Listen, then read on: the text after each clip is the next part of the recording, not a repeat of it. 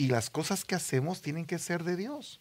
Porque, eh, mire, si por ejemplo el varón dijera, mira, fíjate que quiero levantar un, una cantina o abrir esto, pues lógicamente la mujer no tiene que estar de acuerdo si es una hija de Dios. pero, pero cuando las cosas que se hacen son de Dios, son para Él y son por Él, pues tenemos que tener un mismo sentir para que el, el andar de acuerdo, el ponernos de acuerdo, haga que haya una fuerza sobre lo que se hace en la obra. Eso es importantísimo. Entonces, pasemos a la segunda. ¿Y puedo yo agregar algo de eso? Eh, por ejemplo, eh, tú estabas hablando de las parejas cuando es al varón a quien le da la orden el Señor o el llamado, pero también hay llamados para la mujer.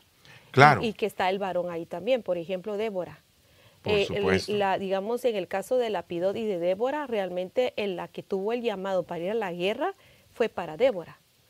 Y entonces, claro que me imagino yo que ella como una persona que tenía honor dentro del pueblo y ha de haber sido una mujer muy correcta, pues lógicamente le ha de haber comunicado eso a Lapidot y le ha de haber consultado. De hecho, Lapidot significa llama de fuego. Claro. O sea que realmente el hombre la sostenía a ella. Claro. Eh, eh, o sea, espiritualmente. Claro. Porque por lógica, la cabeza era Lapidot. Claro. Aunque él dejaba que Débora estuviera trabajando en libertad pero como estás hablando del llamado, claro. entonces yo siento que el llamado no lo tenía Lapidot, sino lo tenía, el llamado lo tenía ella directamente, porque ella fue la que profetizó la victoria de, hasta dijo de quién iba a ser la victoria antes de que sucediera.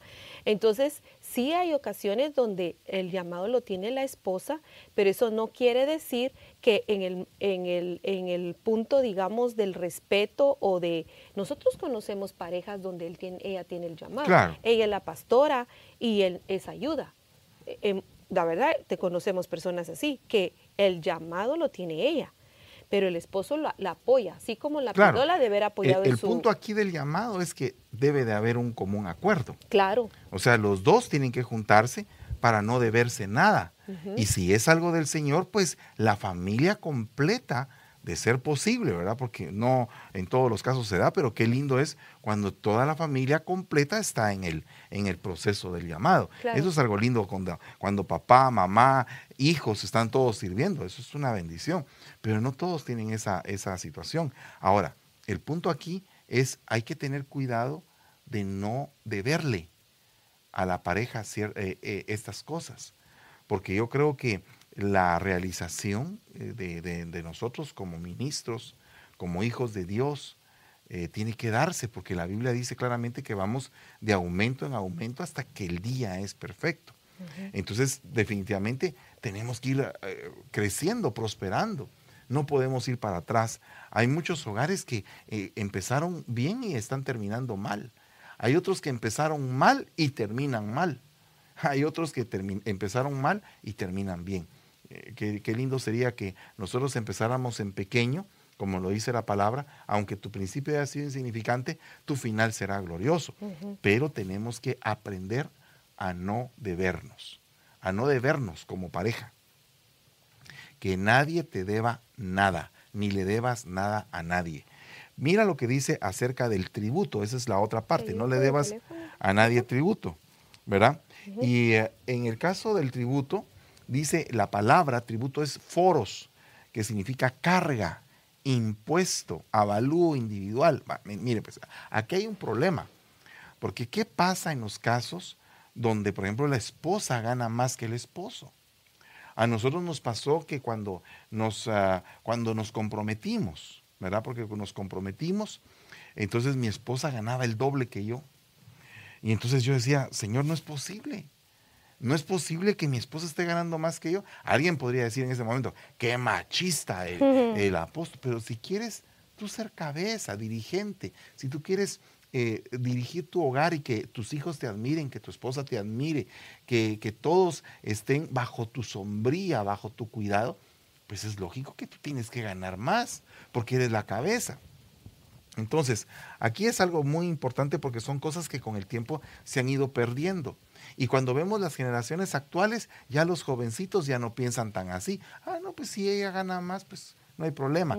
Pero en nuestra generación se, dice uno, pero ¿cómo es posible que la mujer gane más si es la madre de mis hijos, es a quien yo tengo que atender, cubrir, sostener? Ahora no, ahora ella gana más. Oh, that's okay, no hay problema. Que ella mantenga el hogar si es posible y, él, bien, gracias. yo creo que esos, esos valores tienen que cuidarse, porque la palabra tributo significa impuesto o avalúo individual. Y qué tremendo es que el día que pagas tus impuestos, ella declara un montón y él declara un poquitito. Yo creo que no debe de ser así. En todo caso, lo mejor debería ser que, bueno, que los dos tengan casi el mismo salario. No estoy diciendo que hayan excepciones, que hayan pruebas, que a veces las cosas no salen bien, que hay temporadas donde el esposo gana menos. Eh, yo entiendo todos esos puntos porque nosotros hemos pasado por eso.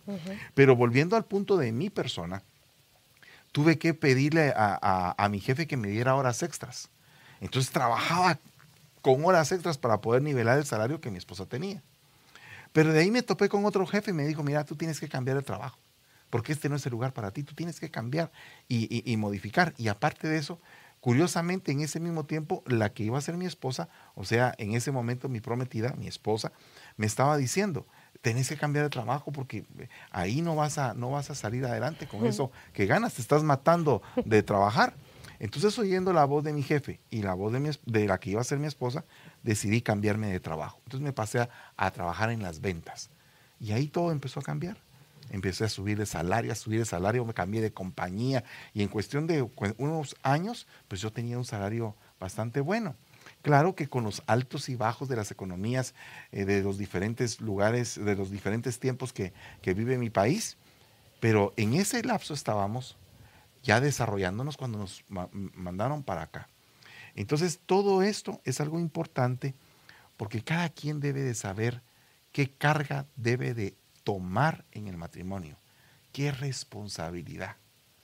Porque qué tremendo es que tengan que pagar la renta y que el esposo le diga a la, esposa, mira, paga tú el mes, paga dos meses, paga un año de renta, porque no hay forma de que él levante vuelo. Entonces, eso es algo bien delicado. Amén. Sí, y digamos, por ejemplo, cuando eh, mientras que una persona está pasando un problema, digamos, se quedó sin el trabajo, ¿verdad? Entonces la esposa ahí tiene que ponerse las pilas y decirle, mira, mira, papi o chinito o como quiera decirle a su esposo, ¿verdad? Como usted le diga, no te preocupes, yo aquí estoy. Yo mi, mi, mi, mi, salario lo voy a compartir con todo y tú no tengas pena, yo te voy a echar el hombro mientras que tú te levantas. Entonces la mujer lo que hace es que ayuda al varón a que él se sienta apoyado, porque no es solamente que la mujer reciba apoyo, también el varón pasa sus momentos de tormenta. Entonces yo me recuerdo que cuando tú te quedaste sin trabajo, yo le dije, tú no tengas pena, yo aquí estoy y nosotros vamos a ver cómo le hacemos, pero vamos a salir adelante. Entonces en eso agarra él fuerza para buscar despacio, porque mire, cuando la mujer atormenta, digamos, al varón, lógicamente que el varón tiene preocupación y peor si ella le dice, le da toda la lista de todo lo que se debe y todo, y es un momento crucial porque ahí es donde él necesita del apoyo de la esposa. Entonces viene él y dice, voy a agarrar lo primero que se venga. Y tal vez es un mal trabajo. Claro. Tal vez donde lo van a explotar, tal vez donde él tiene un conocimiento mayor que donde está. Pero con tal de no tener problemas con la esposa, él sale a trabajar, a buscar cualquier cosa. Pero si la mujer se espera y le dice, papi, Dios te va a proveer, porque hasta aquí tú nos has ayudado. Entonces no tengas pena, vamos a ver cómo hacemos, nos vamos a amarrar la cintura, como decimos, vamos a gastar menos y tú busca el mejor trabajo que tú puedas. Entonces él se va a sentir libre de poder buscar y yo sé que lo va a encontrar. Y eso le sube el nivel al hogar, le sube el nivel eh, de vida al hogar, mejorando. Igual al revés, cuando la mujer necesita, pero digamos, volviendo un poquito a lo, al principio que tú me dijiste de que eh, la esposa es la que lleva toda la carga, pues yo sé que ahora es 50-50, ¿verdad? Pero en nuestro tiempo eh, eso no era así. Yo ganaba más que él, pero él no esperaba que yo lo invitara a él. Yo nunca lo invité, ni para un hot dog, porque yo le decía, vamos a comernos un chuco allá al liceo, ¿ah? porque nos encantaba ir ahí. Cómo nos gustaba irnos a sentar ahí a una, a una carreta y, y tomarnos una orange crush, ¿verdad? Ay, Dios mío, cómo anhelo esos días, pero para no se puede. Entonces, pero eh, yo me recuerdo que aunque sea un hot dog, me decían, no, yo, yo te invito, le decía yo, no, yo voy a pagar. Entonces nos acostumbramos a que él era el que siempre era el que daba la provisión a la casa, pero no quiere decir que yo, yo no tenía dinero. Yo tenía también mi dinero, pero cuando habían cosas así fuertes que teníamos que pagar, ¿quién cree usted que tenía ahí ahorrado? Pues yo. Entonces yo tenía, yo le daba a él. Entonces de todo lo que él me daba siempre, pues yo tenía mi ahorro.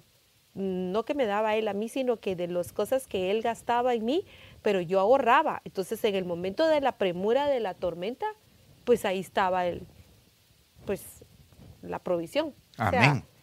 Aquí hay una, una nota muy interesante. Normita dice, amado hermano, pero ahora no hay muchas oportunidades. Mi hijo ha probado muchos proyectos y no logra estabilizarse. Es cristiano y procura vivir obedeciendo al Señor.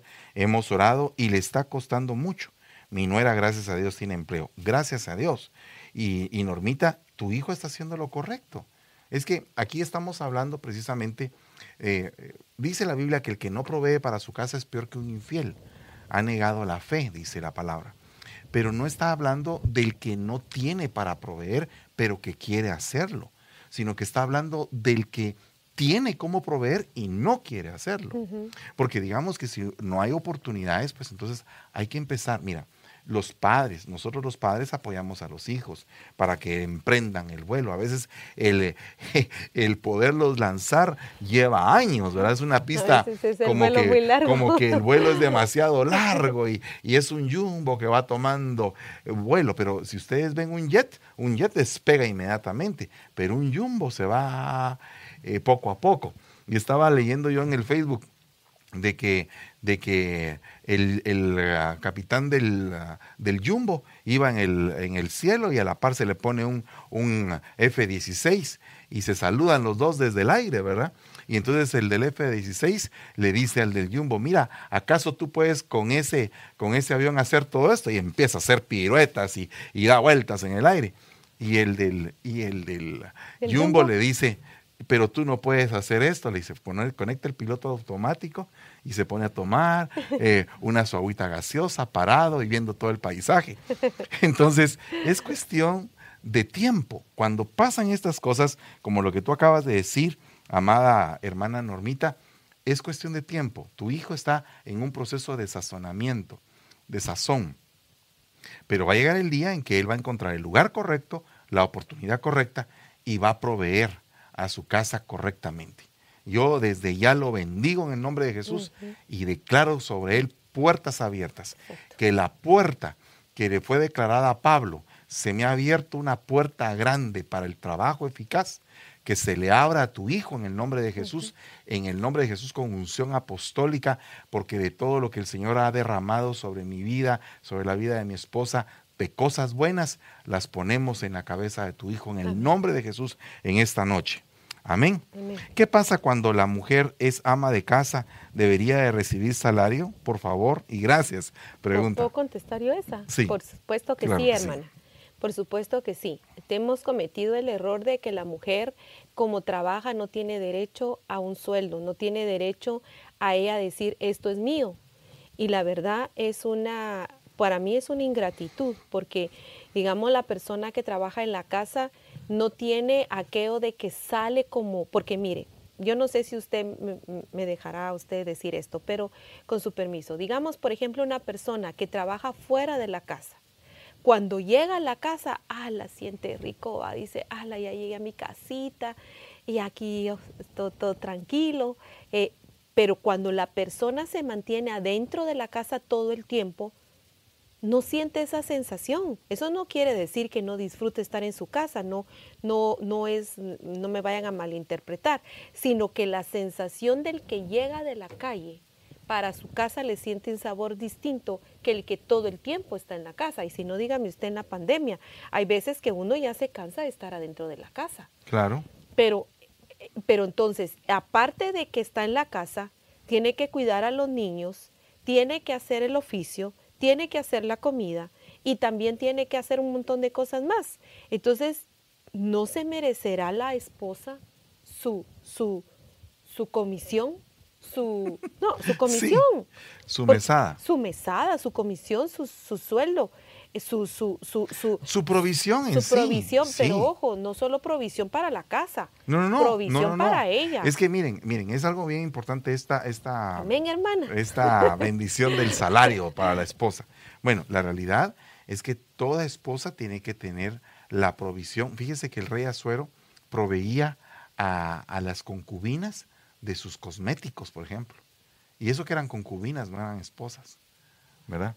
Entonces, ¿qué, debe de proveer un, marido hacia una mujer?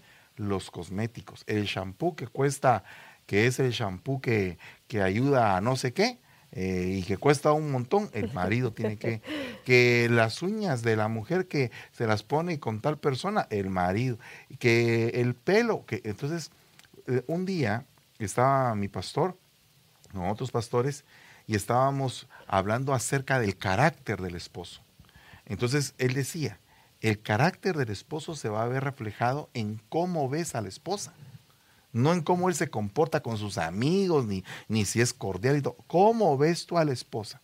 Si ves a la esposa bien cuidada, bien atendida, eh, o sea, es porque el esposo se ha dedicado a cuidarla, que ha proveído para que esa esposa esté bien cuidada. Entonces, yo creo que, eh, como decía mi mamá hace mucho tiempo cuando me comprometí, me dijo, bueno, Tienes que saber varias cosas, hijo, me dijo, pero una de las cosas es que la mujer necesita sus cosméticos, su ropa exterior e interior y las necesidades que ella tenga. Entonces, tienes que trabajar duro para eso. Entonces, nosotros fuimos creados en una cultura donde el marido, si, si no provee para la esposa, se ve mal. Y todo hijo debe proveer para los padres también. Hmm. O sea, una de las cosas que nosotros nos pusimos de acuerdo, porque hmm. aquí hay una pregunta muy interesante que decía, ¿cómo salimos de las deudas? Bueno, primero que todo, teniendo una muy buena organización. Tenemos que saber cómo organizarnos, separar nuestras primicias, que son para el Señor, tener el lado de la cosecha, que es lo que vamos a, a poder gastar, y dentro de ese lado de la cosecha tiene que haber un espacio que se llama inversión. Y, después el lado del rebusco que es para el pobre. Pero dentro del lado de la cosecha tiene que ir el dinero que tú le das a tus padres, para que tus padres tengan bendición. Al hermano, pero ¿cómo me alcanza para tanto? Alcanza. Alcanza. El problema es que eh, tiene que haber organización. Y entonces ahí es donde tú vas a ir solventando tus deudas. Si tienes un acreedor que te está molesta, que te molesta, que te molesta, pues dile, no puedo pagarle simplemente no le puedo pagar porque no tengo ese dinero para pagarle. Pero si, podemos hacer una negociación de la deuda, pues con todo gusto, pero hay que poner la cara, porque eso lo aprendí yo en un momento en que en, Guatemala había declinado el mercado de lo que yo vendía y entonces yo me había ah, hecho compromisos, y entonces no tenía cómo poder pagar. Entonces una de las cosas que me enseñaron en la iglesia es, da la cara, di, no puedo pagar y entonces negocias para poder hacer un pago pero eso es algo muy importante. Entonces, aquí dice, aquí dice en una, en una de las aportaciones o preguntas muy bonitas que hicieron, ¿cuál sería la manera correcta, eh, Felipe Solís, de administrar un salario en medio de deudas y pagos y servicios? Pues utilizando primero que todo una hoja y un papel, sentarse y ver qué es lo que se debe, porque a veces ni siquiera tenemos conciencia de cuánto debemos no tenemos conciencia de a quiénes le debemos ni cómo vamos a arreglar con, los acreedores. Entonces tenemos que poner todo eso en orden. Y te puedo asegurar que desde el momento en que coloca las cosas en orden, Dios va a hacer el resto. Y va a pasar cosas increíbles que tú no pensaste, hasta que no tienes ni una deuda. Hubo un tiempo en mi vida que yo pensé que no iba a dejar de tener deudas. Y la realidad es que se llegó el día, la hora en que yo no tenía ni una sola deuda. Y eso fue algo bien hermoso. Fue una de las metas que nos propusimos con mi esposa, no tener deudas. Después construimos casa allá en Guatemala. Entonces, ¿qué significa eso? Que nos propusimos los dos a poder limpiar primero lo que debíamos y después a poder levantar nuestra casita. Bendito sea Dios, eh, eh, está la casita ahí levantada. Amén. Amén algo que se quedó, digamos, en el tintero el anterior punto de lo del sueldo de la, mujer. Eh, cuando dice, eh, cuando tú decías que hay que proveer para los cosméticos y todo eso, sí entiendo, pero que no vaya a ser el esposo eh, una persona, digamos, que él va a ir a comprar con la mujer, porque la mujer necesita su espacio para poder ir a comprar sola. Claro. ¿Verdad? Sin presión de nada. O sea, no es que tú me das a mí 10 dólares y yo veo qué hago con esos 10 dólares. Claro. Claro, no son 10, ¿verdad? Pero por poner un ejemplo, eh, para no comprometer a los varones. Entonces, pero digamos que, pero que nos den los 10 dólares y que yo pueda ir al súper o al, al mall o a la tienda a comprarme lo que yo quiera. Pero no quiere decir que vaya conmigo y que me diga, mira, aquí está este champú, es el que yo te voy a porque estabas hablando de los shampoos. sí. Sí, pero no, no, no, no, no que me acompañe y que me diga, este es el shampoo que te voy a comprar. No. No, que me dé el dinero y yo ya veo, pero que tenga yo mi Claro, libertad. Porque claro. si yo me voy a encargar de la casa, sí tengo Sí. derecho a tener un dinero libre para mis gustos. Por supuesto. Amén. Ahora, para ir eh, concatenando el tema, porque el tema es largo, pero yo quiero por lo menos terminar las cuatro primeras deudas, ¿verdad? Porque hay más deudas, pero, pero primera, las primeras cuatro deudas, temor. Fíjese, al que, te, al, al que le tienes que deber temor, tienes que pagarle. ¿Y cómo así temor? Esa palabra temor se dice fobos, que también significa miedo, pero también significa respeto. Entonces, una de las deudas más terribles que existe en un hogar es el respeto. Tenemos que sabernos respetar integralmente, cuerpo, alma y espíritu. ¿A qué me refiero con el respeto al cuerpo? A que tú no le puedes pedir cosas indecentes a tu esposa eh, en, el gra- en- en- en la intimidad. Tienes que honrarla y no manchar tu lecho. Tienes que honrarla. Eh, eso es la primera cosa. Ese es el- el- un respeto eh, a la intimidad conyugal. Eso es como que, para mí, una de las cosas más delicadas, porque no se debe de faltarle el respeto al vaso, ¿verdad?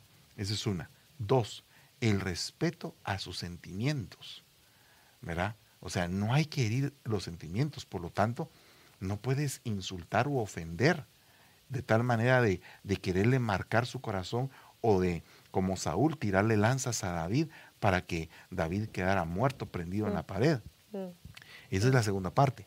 Y el respeto espiritual, el espacio que tú le tienes que dejar a tu pareja en su respeto espiritual hacia el Señor. Eso es algo bien tremendo que muchos eh, matrimonios, por no cumplirlo, entonces esas faltas de respeto, por ejemplo, la falta de respeto de la mujer de Job hacia Job cuando le dijo, maldice a tu Dios y muérete. Es una falta de respeto a una situación espiritual. Mical, ¿verdad? Lo que le dijo a David cuando estaba danzando. Te has visto como un vil cuando estaba él presentándole su, servicio, su sacrificio al Señor. Entonces, esas son cosas bien delicadas. El respeto es algo que tenemos que cuidar en el hogar. El respeto, sabernos tratar. Eso se llama en griego epieulogia, hablar de una manera elegante, respetuosa. Nadie está diciendo que no te puedas enojar. Nadie está diciendo que no puedas reclamar tus derechos y enfatizarlo e incluso airarte. Pero nada de estarse insultando, porque los insultos no ayudan en nada, solo eh, arruinan la situación y ponen a la otra persona en un punto donde llega un momento en que la otra persona tampoco aguanta que la estén insultando, ¿verdad? Entonces, eso es, eso es algo bien delicado. El, el deber, respeto. El deber, respeto a la otra persona. Entonces, no sé, Eh, digamos, hay puntos de vista diferentes. Por ejemplo, si una persona, eh, para, un, para una persona es una falta de respeto tal cosa, digamos, pero para la otra lo ve tan normal. Entonces yo creo que deben de ponerse de acuerdo qué realmente le molesta a la otra persona, ¿verdad? Por ejemplo, bueno, ahorita no puedo poner ningún ejemplo exacto, pero, pero digamos, eh, digamos que a mí me cayera algo mal que me hace él, digamos, y, y, y digamos que yo me pongo a pensar y digo, pero es que me faltó al respeto, pero puede ser que para él sea algo normal. Entonces, si yo no le digo a él que es una falta de respeto, entonces ¿cuándo lo vas a ver? Entonces nosotros debemos de tener aquel cuidado desde el principio de nuestro matrimonio, por ejemplo, eh, no faltarse uno al respeto, porque entonces eh, eso crece. Eso de la falta de es respeto crece, pero exponencialmente, así, exponen- exponencialmente, crece, realmente. Entonces, si uno no pone un stop para la falta de respeto, después se vienen otras cosas más violentas. pero sí hay cosas que son puntos de vista diferentes que se pueden poner de acuerdo cuál es lo que no le gusta. A veces eh, por miedo no, no decimos nada. Ah, no porque se va a enojar, ah, no porque... Pero y entonces vivir toda la vida con una persona que te falta respeto todo el tiempo, que, que, que, tira la puerta, por ejemplo, e, eso es molesto. Como digo yo, nosotros los cristianos, ¿será que debemos de tirarle las puertas? No, ¿verdad? porque se arruinan, primero se arruinan las puertas y segundo, o primero le desagrada a Dios, pero también después está remendando todo, todo lo que se hace dentro de la casa, que se le cayó la puerta, que la silla la rompió, que la partió en dos, que la mesa parece karateca, ¿verdad? Entonces todo, pero hay momentos, tal vez aquí en Estados Unidos, como eso es eh, tan peligroso, pero digamos en, nuestros en nuestros países, quebrar una mesa, romper una pared, quebrar un vidrio, a tirarlo todo. Eso es tan normal cuando se enoja la persona. Pero eso es una falta de respeto hasta para ellos mismos porque después arruinan todo. Después, mm. ay Dios, pues, ahora no tengo dinero para reparar la puerta, partiendo la mesa y ahora dónde voy a comer. Entonces, sí, eso, es, eso de veras afecta. Quiero eh, aquí eh, contestarle a Faustino. Faustino Catalán dice, Buenas noches, hermanos. ¿Y qué hay de las esposas que trabajan, que trabajan fuera de casa? Pues eh, impresionante porque es una compañera que te ayuda. A, mi esposa y yo trabajamos siempre fuera de la casa, pero tenemos la peculiaridad de que cuando llegamos a la casa, eh, pues hacemos, digamos que si ella está cansadita, pues entonces yo me pongo a cocinar, o al revés, si yo vengo cansado, pues ella también tiene eh, pues eh, la casa... Cocinar muy bien, pero ahí voy. Eh, sí, tiene la casa limpia o, vamos a comer alguna parte o cocina ella algo. El punto es saber llevar las cosas. lógicamente, la vida y la sociedad ha cambiado mucho. Ahora las mujeres están afuera de casa y están trabajando ayudando al, varón y gloria a Dios por eso. Pero entiendo y, y, aquí aprovechando, alguien habló acerca de los pastores Leiva eh, ellos tienen sus dos hijos, están sirviendo al Señor y ellos dos también. Pero una cosa que ellos hicieron, y lo digo así con nombre y con todo, porque son hijos espirituales, es que en un tiempo solamente el pastor Leiva trabajaba en lo secular y ella se dedicaba con los chicos a andar de arriba para abajo y de todo. Entonces les leía libros y todo. Entonces hacía un trabajo. Entonces hasta en eso tenemos que nosotros saber cuándo trabajar o cuándo no trabajar, cuándo tomar una decisión de. Porque, por ejemplo, voy a ir a trabajar, pero le voy a dejar mi hijo o mi hija a alguien a que lo cuide. Y entonces mi hijo o mi hija van a agarrar eh, las costumbres o las mañas del que lo está cuidando. Entonces habría que ver eso, habría que, pesarlo, ¿verdad? Entonces por eso es que es interesante lo que tú dices, Faustino. También dice, el que ama a su esposa, a sí mismo se ama, dice el pastor uh, Rubencito allá en Eureka. Eh, Amparito dice, una pregunta apóstol, no trabajo, pero de lo que me da mi esposo a la semana, ahí saco el diezmo. Dígame si Dios lo recibe. Pues claro que lo recibe. Gloria a Dios porque tú diezmas de tu gasto. Alabado sea el Señor porque ahí va a haber bendición también.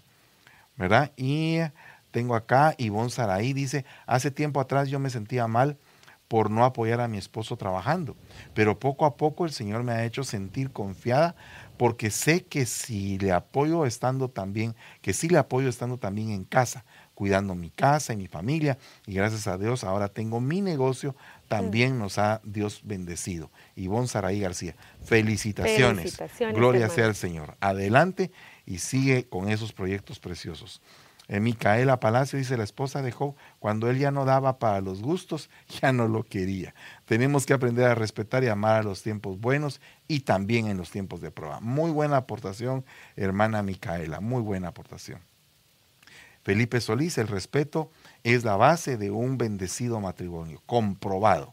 Gloria a Dios. Bueno, y así hay una gran cantidad de aportaciones. Esther, Esther dice, amén. Mi esposo así eh, así es, Él también cocina y me ayuda. Y eso lo hace mucho mejor, gracias a Dios, así también me hace sentir amada. Bueno, alabado sea Dios. Eh, tenemos que avanzar. Hay otra deuda, la deuda de honor. Esto es algo bien tremendo, porque honor eh, significa valor. Fíjese, dinero pagado. algo valioso, algo estimado, algo estimado del más alto grado. Imagínense, la dignidad en sí misma, el precio, la honra. Entonces, ¿cuántas veces honras a tu pareja por lo que hace? ¿Verdad? Eh, a veces, en algún tiempo, el, matrimonio pasa tiempos bien bonitos donde los dos se admiran. ¡Hala, qué bonito lo que estás haciendo! Gloria a Dios, seguí adelante. ¡Qué bien te sale! Te admira. Entrale, eh, seguí adelante porque bien bonito te sale lo que estás haciendo. Y la otra persona también. ¡Hala, qué bonito! ¿Cómo estás de bien ahora? Estás mejorando. Cuando los dos tenemos ese idioma, los dos crecemos. Pero ¿qué pasa cuando, cuando empieza a haber un idioma? No servís para nada eso que estás haciendo te está saliendo mal. Aquello no sirve. Ese vestido se te ve pero terrible. Entonces la otra persona viene de más a menos, porque hay una humillación constante. Pero ¿qué pasa cuando todos empezamos a decir, puchica, qué bonito, entrémosle, hagamos esto, hagamos aquello, qué bien te salió? ¿No nos motivamos? Sí. ¿Verdad? Sí, y la motivación dentro del matrimonio es tan importante porque como eleva, digamos, el, honor, pero también eleva eh, la producción. Entonces una persona altamente motivada siempre va a producir más, mientras que una persona desmotivada va a producir menos y a nosotros nos interesa que nuestro nuestro socio, porque aparte de que es nuestro esposo, nuestro cónyuge, nuestro, nuestro partner, también es nuestro socio. Entonces, si queremos nosotros una, una producción excelente dentro del matrimonio, hablando, digamos, de dinero o de, o de perdón, o de cualquier otra forma de honor, nosotros debemos de saber que esto es bien importante para nosotros porque vamos a ser exitosos los dos. Por ejemplo, si yo lo tengo que apoyar a él en algo, lo apoyo. Claro que yo tengo también mi punto de vista, yo le puedo decir, mira, esto no nos conviene. Eh, tengo derecho a hablar, ¿verdad? Y si no, ahí está que el Señor le dijo a Abraham, escucha a tu mujer, por algo ha de haber sido.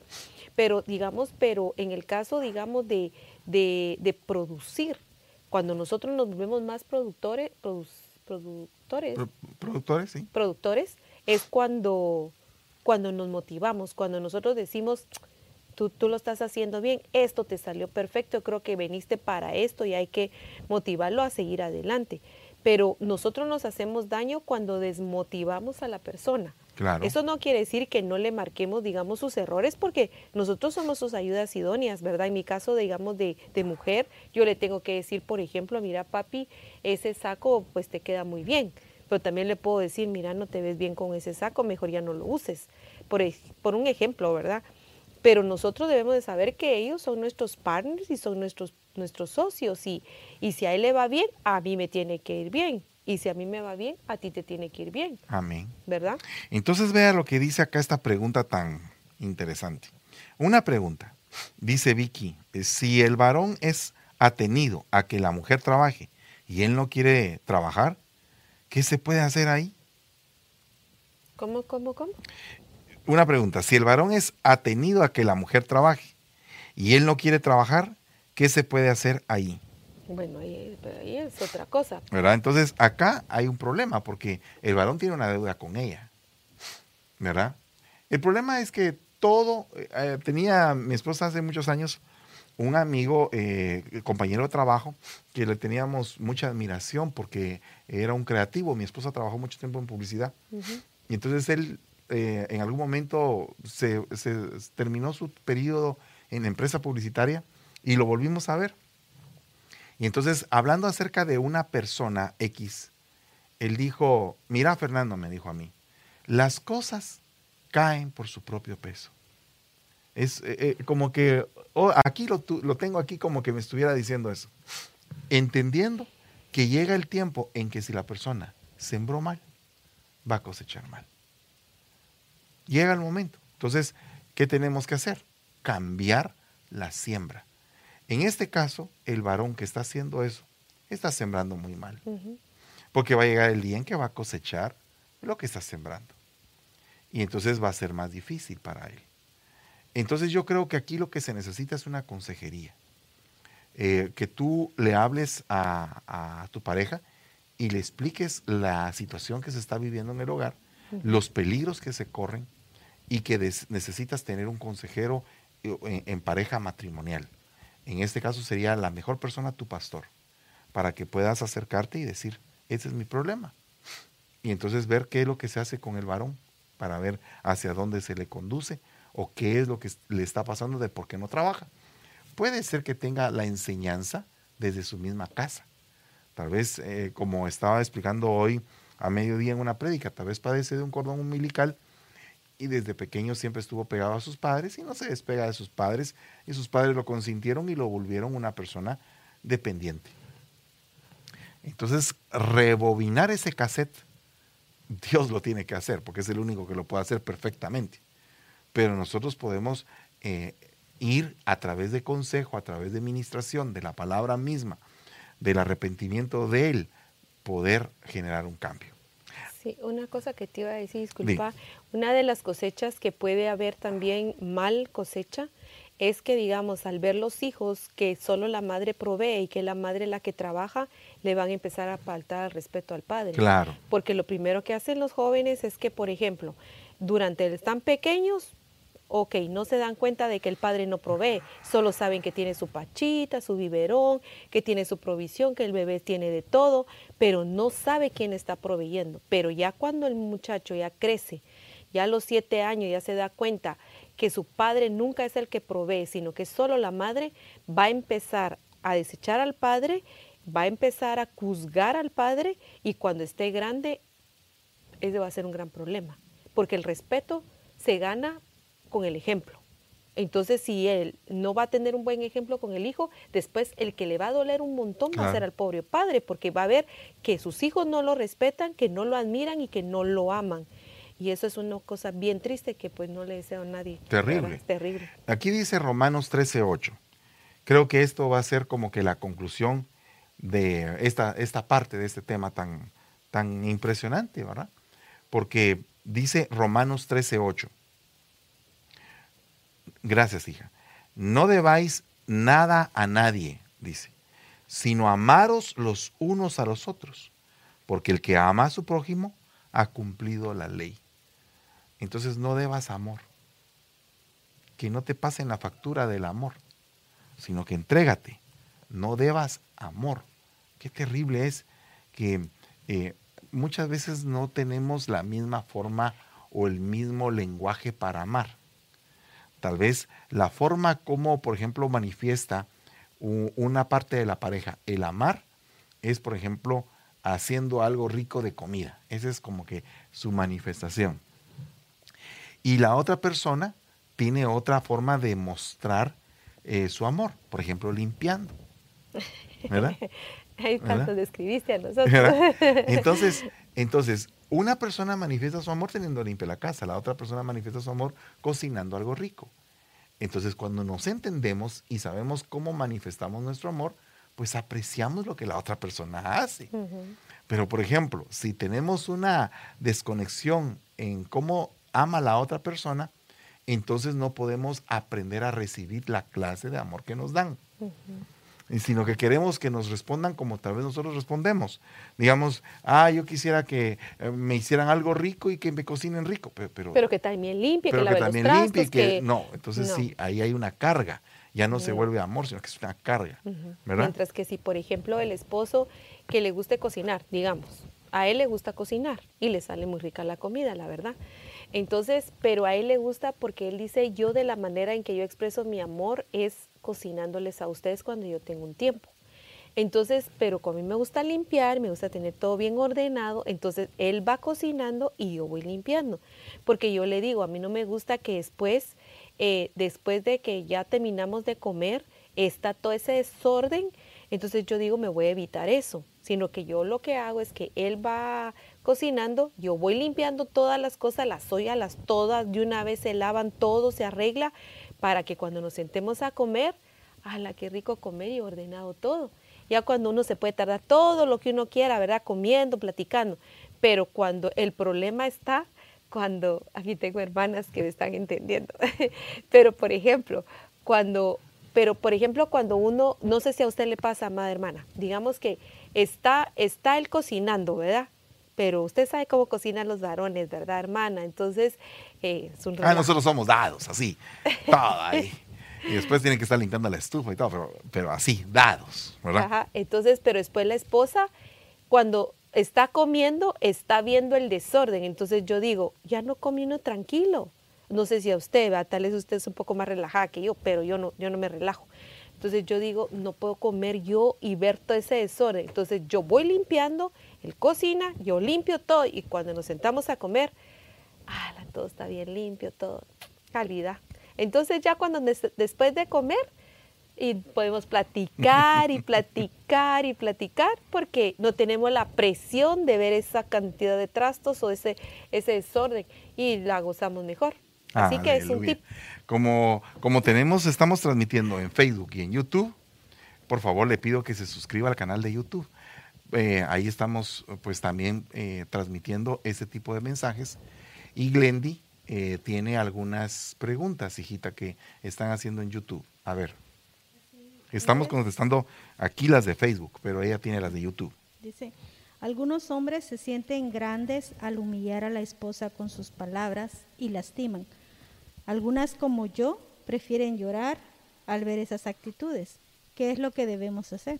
Primero que todo hay que ver si tú no tienes en algún momento esa misma figura de la casa de tus padres. Eso es lo primero, porque podría ser que en algún momento te, eh, al haber pasado gritos en la casa de tus padres, toleras también los gritos en tu casa. Pero yo creo que una de las razones no es ponerse a llorar. Una de las razones es demandar un respeto. ¿Verdad? Cuando no se están dando los gritos, demandar un respeto. Porque puede ser que tu esposo, en este caso, esté eh, básicamente lanzando la fotografía de lo que él tenía en su hogar. Entonces, como en su hogar posiblemente su papá le gritaba a su mamá y la humillaba y todo, él básicamente la forma como él cree que puede llevar a cabo un hogar es exactamente copiando la actitud del padre. Entonces, eh, aunque su madre haya sufrido y todo, él está reproduciendo lo que vio. Entonces ahora lo que hay que hacer es eh, un metanoeo, un cambio de mente. ¿Y cómo lo podemos hacer? Dialogando cuando no hay problema. Cuando no hay problema, tú tienes que decirle, ¿sabes qué? Yo necesito que tú me respetes. Necesito que tú tienes derecho a enojarte. Si yo hice algo malo, tienes todo el derecho de enojarte. Lo que no tienes el derecho es de insultarme y de faltarme el respeto. Y poner eso como una lección continuamente hasta que agarre, hasta que agarre el río de lo que tiene que agarrar. Segundo, tienes que pedir consejería matrimonial tienes que ir con tu pastor o, con alguien que tenga la facultad eh, para poderte aconsejar y no vayas sola. Ve con tu pareja de ser posible. Pero si te, te toca ir sola, habla con otra mujer, pero que sea una mujer sabia, porque la Biblia dice que las más ancianas le enseñan a las jóvenes a amar a sus maridos de una manera respetuosa y casta. Entonces aquí es necesario ir con una anciana, no con una anciana divorciada, sino con una anciana que ha sostenido su matrimonio para que ella te pueda aconsejar y te pueda dar la fuerza en el corazón para poder continuar. ¿Tienes preguntas? Amén. ¿Tienes otra? Va, de YouTube estamos bien. Entonces, solamente para terminar con esto, debemos de aprender a respetarnos, hermanos. Debemos de aprender a amarnos. Y vamos a finalizar esta noche. No sé si tienes algo que decir de último. Eh, solamente la hermana que cuenta que está llorando mucho. Em, yo le quiero dar un consejo así que de mujer a mujer, hermana. Eh, las lágrimas muchas veces lo único que hacen es arruinarnos más a nosotras.